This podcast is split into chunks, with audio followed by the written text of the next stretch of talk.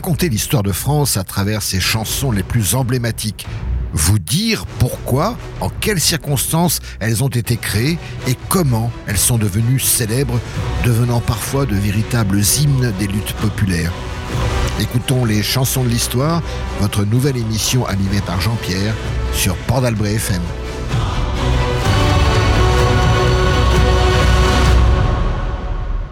Bonjour chers auditeurs, c'est Jean-Pierre qui a le grand privilège de vous proposer sur Port d'Albret FM une toute nouvelle émission, Les chansons de l'histoire. De quoi s'agit-il en fait? Nous avons tous fredonné à un moment ou à un autre la Carmagnole, le temps des cerises, ou le chant des partisans, vous savez, euh, euh, dansons la carmagnole, vive le son du canot, ou quand nous chanterons le temps des cerises, etc. Ou bien encore, ami, entends-tu le vol noir des corbeaux sur nos plaines? Voilà, je sais que ça vous revient. Ces chansons si belles ne sont pas de simples chansons. Elles ont été écrites dans des circonstances bien particulières, pratiquement toujours tragiques, et sont devenues, pour un grand nombre de Français, au moment où elles ont été diffusées, une sorte de cri de ralliement à une cause, un hymne parfois chanté en cachette sous peine de mort. Qui sont-elles? Quelles sont leurs significations? Quand ont-elles été écrites Et quand, on le sait, par qui? Autant de questions que nous allons ensemble poser à l'histoire de France. C'est Jean-Pierre qui vous invite à fredonner ensemble les chansons de l'histoire sur Port FM. Commençons, si vous le voulez bien, pour notre première édition, Intéressons-nous à cette période troublée de notre histoire, la Révolution française. Et justement, commençons par le début, la prise de la Bastille, bien sûr. Cette prise de la Bastille est survenue le mardi 14 juillet 1789 à Paris. Chaque Français le sait par cœur. C'est l'événement inaugural et emblématique de la Révolution française. Mais qu'était donc cette Bastille? C'était une forteresse construite au XIVe siècle. Elle est ensuite devenue une prison où, pour des raisons parfois futiles, ceux qui gênaient le pouvoir étaient embastillés. Le siège et la reddition de la forteresse royale s'inscrivent dans une période de vide gouvernemental et d'une sévère crise économique. Le peuple a faim, les tensions politiques sont immenses. Lors de la réunion des États généraux, les députés de la noblesse et du clergé refusent de siéger avec ceux du tiers-État. Vous savez, le tiers-État, c'est l'ensemble des personnes qui n'appartenaient pas aux deux premiers ordres, le clergé et la noblesse. Le tiers-État, c'est le peuple. Quel mépris pour lui. Le tiers-État n'est pas en reste et proclame alors l'Assemblée constituante.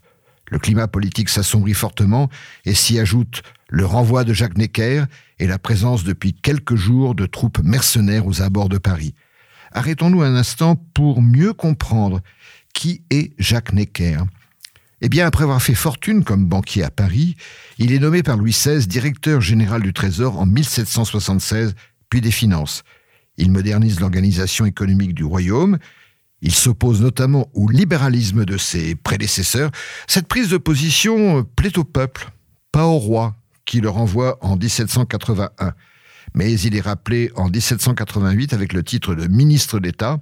Il convoque dans la foulée les États généraux et obtient le doublement du tiers-État. Il est à nouveau renvoyé par Louis XVI le 11 juillet 1789, quelques jours avant cette fameuse prise de la Bastille, pour avoir été absent lors de la séance royale du 23 juin. Avoir été renvoyé par le roi et doubler la représentation du tiers-État aux États généraux, c'est-à-dire la représentation du peuple, offre à Necker un soutien indéfectible de toute l'opinion publique. Alors, le voir renvoyé était une offense que le peuple ne pardonnera sans doute pas. Tout semble réuni pour faire de cette journée du 14 juillet 1789 un moment particulièrement explosif. Partout, dans les rues de Paris, l'émeute enfle. On s'agite, on s'étreint, on se motive. Chacun se prépare à la lutte. On décide d'investir la Bastille, ce laid bâtiment austère considéré par tous comme le symbole du despotisme monarchique. La foule s'y dirige. Et pour se donner du courage, quoi de mieux que chanter, chanter ensemble. Les hommes, les soldats, les guerriers anciens ont toujours fait cela, alors on entonne un chant révolutionnaire simplement intitulé La prise de la Bastille.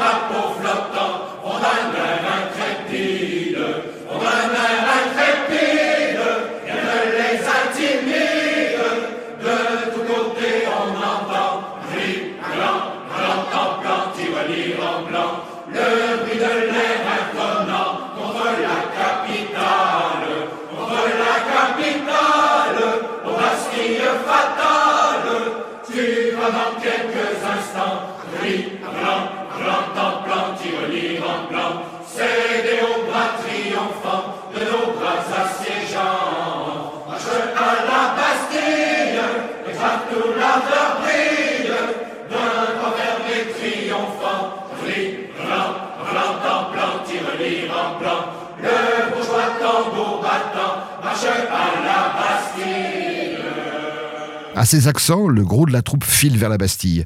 Sa garnison, barricadée à l'intérieur, entend terroriser la foule qui arrive. La forteresse est défendue par une centaine d'hommes, suisses et allemands. De part et d'autre, on se prépare. Chacun s'arme, fusil contre fourche, ou presque, la stricte rigueur militaire contre le désordre débonnaire des volontaires.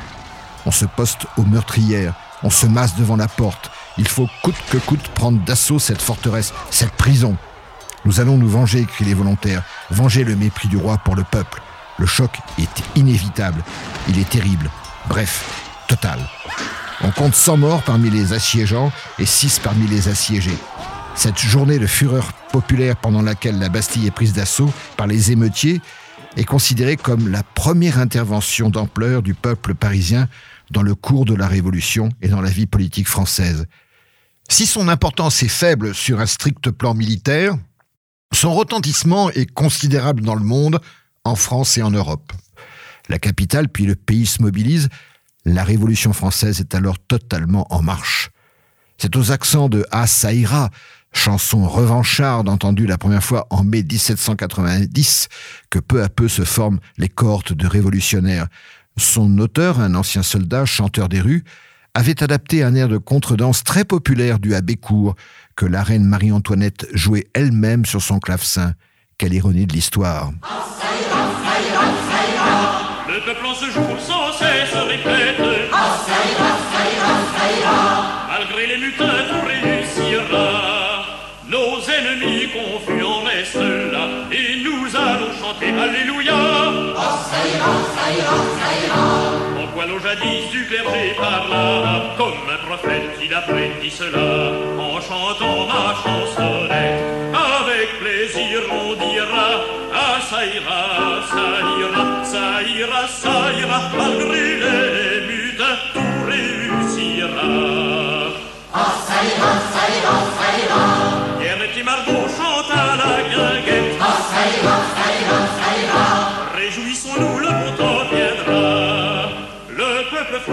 jadis acquis, l'aristocrate dit à culpa. Le clergé regrette le bien qu'il a, par justice la nation l'aura, par le prudent Lafayette, tout trouble s'apaisera. Ah, ça ira, ça ira, ça ira, ça ira, réjouissons-nous, le bon temps viendra. Par les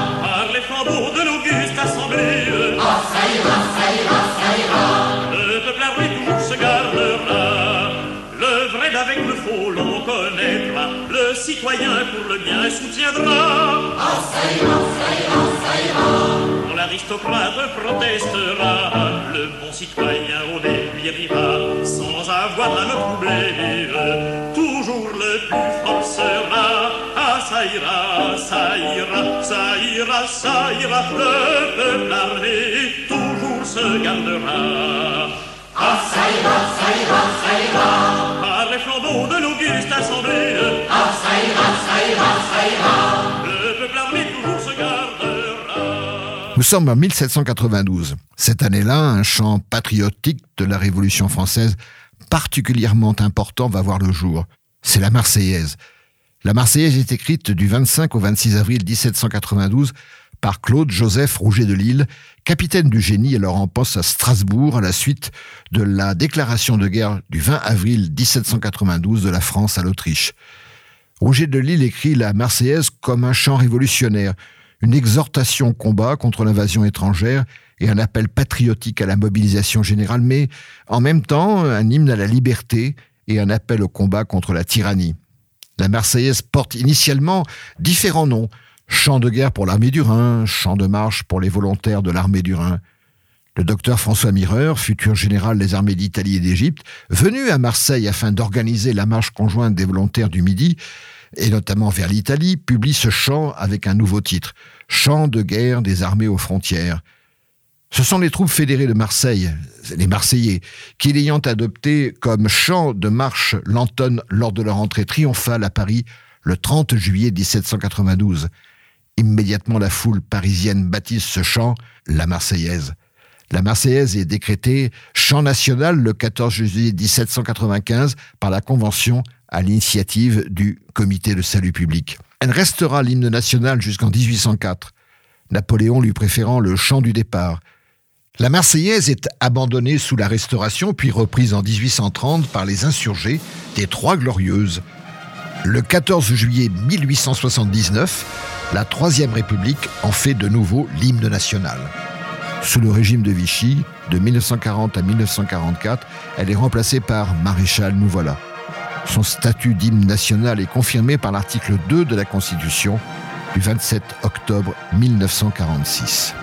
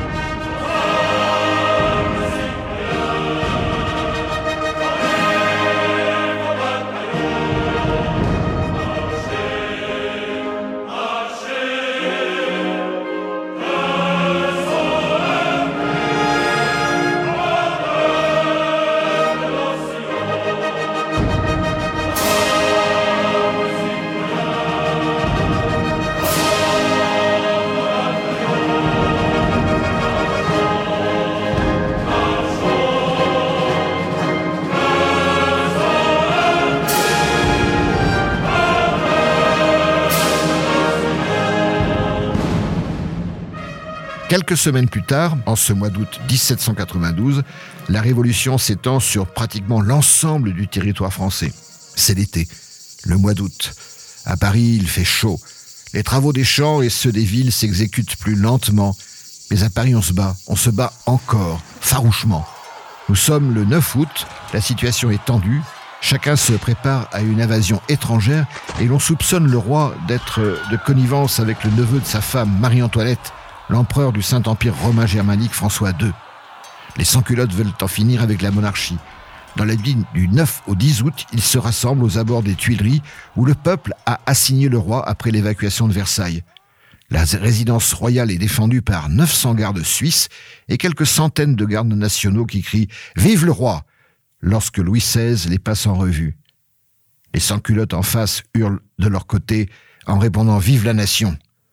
L'affrontement est inévitable. À mon commandement Feu On se bat pied à pied. Les gardes suisses parviennent à repousser trois assauts, puis peu à peu, ils cèdent du terrain. La volonté populaire finit par l'emporter. Les gardes nationaux et les sans-culottes, renforcés par des volontaires de Brest et de Marseille, viennent de prendre de haute lutte le palais des Tuileries, siège du pouvoir exécutif. Pendant toute la journée, L'issue a été incertaine, mais la victoire du peuple est là. S'ensuit la chute de la monarchie, le roi Louis XVI et sa famille sont internés. Qui dit grande victoire, dit forcément grande chanson. Ce sera cette fois la Carmagnole. Ce chant révolutionnaire est originaire de la ville de Carmagnola, près de Turin en Italie. Son refrain remonte jusqu'à Marseille avant d'atteindre Paris. Son auteur est anonyme et l'on pense qu'il était sans doute trop risqué de révéler son identité. Sa musique est une ronde populaire. On dansait et en même temps on chantait. Écoutons un peu ce que cela donne. Madame Veto avait promis Madame Veto avait promis de faire égorger tout Paris, de faire égorger tout Paris. mais son coup a manqué grâce à nos canonniers. Dansons la carmagnole, vive le son, vive le son. Dansons la carmagnole, vive le son du canon. Monsieur Veto avait promis Monsieur Veto avait promis d'être fidèle à son pays, d'être fidèle à son pays. mais il y a manqué, ne faisons plus quartier. Dansons la carmagnole, vive le son, vive le son. Dansons la carmagnole, vive le son du canon. Antoinette avait résolu Antoinette avait résolu de nous faire tomber sur le cul, de nous faire tomber sur le cul. mais le coup a manqué, elle a le nez cassé. Dansons la carmagnole, vive le son, vive le son. Dansons la carmagnole, vive le son du canon. Le patriote a pour ami Le patriote a pour ami tous les bonnes gens du pays, tous les bonnes gens du pays. mais ils se soutiendront tous au sang du canon. Dansons la carmagnole, vive le son, vive le son. Dansons la carmagnole, vive le son du canon. Amis, restons toujours unis, Amis, restons toujours unis. ne craignons pas nos ennemis. Ne craignons pas nos ennemis. S'ils viennent nous attaquer, nous les ferons sauter. Dansons la carmagnole, vive le son, vive le son.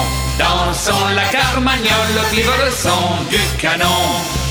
Oui, nous nous souviendrons toujours Et nous nous souviendrons toujours des sans-culottes des faubourgs. des sans-culottes des faubourgs.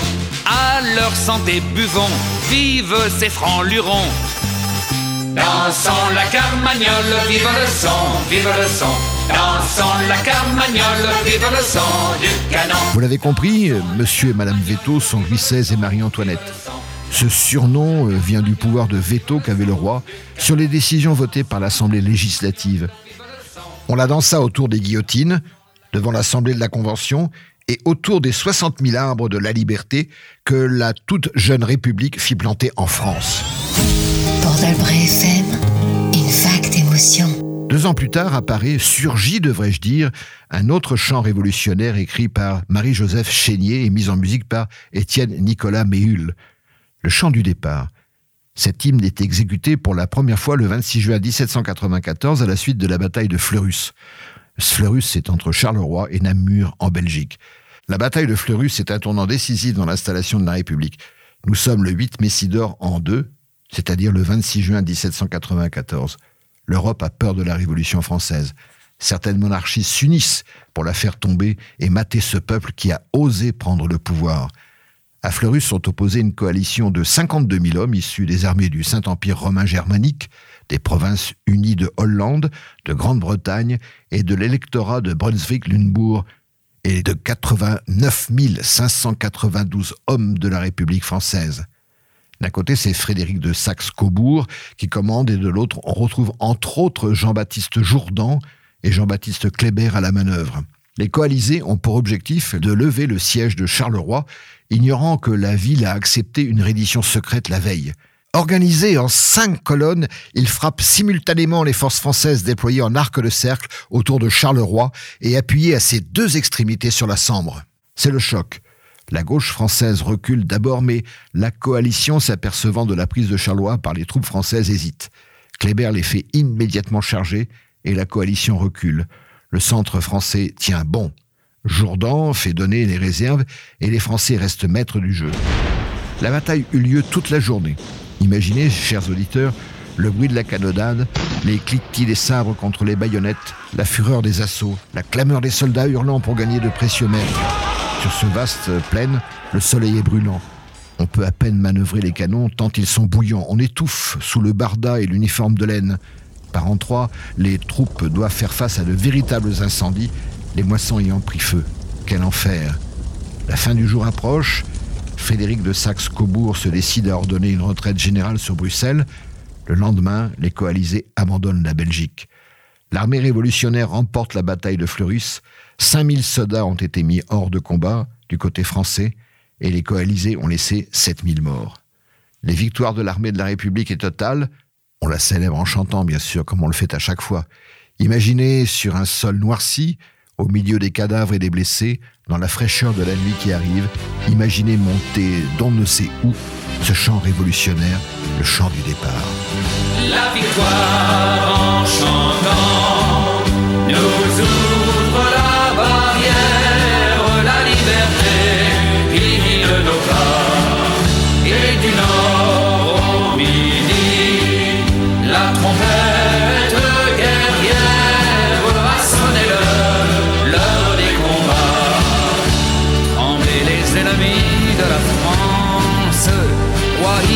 sang et d'orgueil.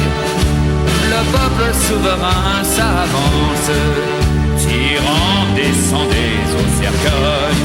La République nous appelle, sachons vaincre ou sachons périr. Un Français doit vivre pour elle, pour elle, un Français doit mourir.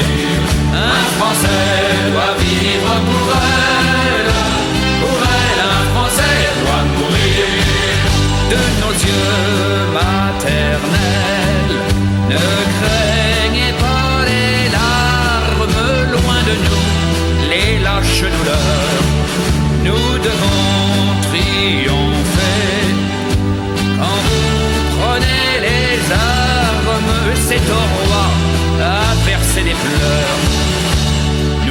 Nous vous avons donné la vie. Guerrier, elle n'est plus à vous. Tous vos jours sont à la patrie. Elle est votre mère avant nous. La République vous appelle. Sachez vaincre ou sachez périr.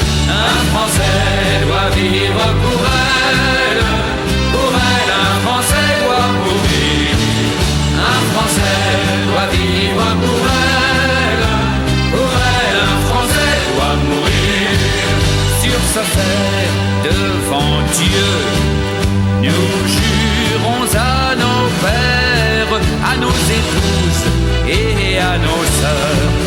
Nous jurons à nos fils, nous jurons à nos mères d'anéantir nos oppresseurs. En tout lieu dans la nuit profonde, plongeant l'infâme royauté, Français donneront au monde et la paix et la liberté.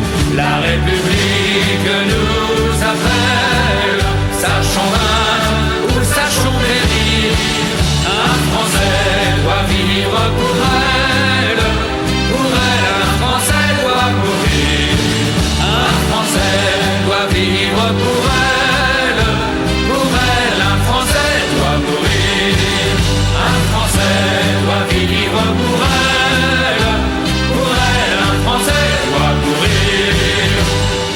La victoire de la bataille de Fleurus consolide la République et l'installe pour longtemps. Mais pas si longtemps que cela, d'ailleurs, car le Premier Empire arrive très vite après, avec à sa tête un certain Napoléon Bonaparte.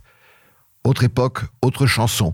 Nous les découvrirons dans une nouvelle émission des chansons de l'histoire.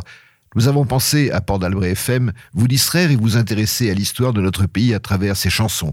Merci pour votre écoute.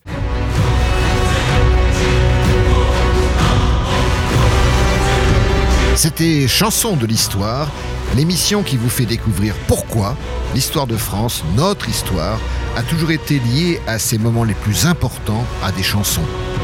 Retrouvons-nous bientôt pour découvrir ensemble de nouvelles chansons de l'histoire, sur Port d'Albret FM bien sûr.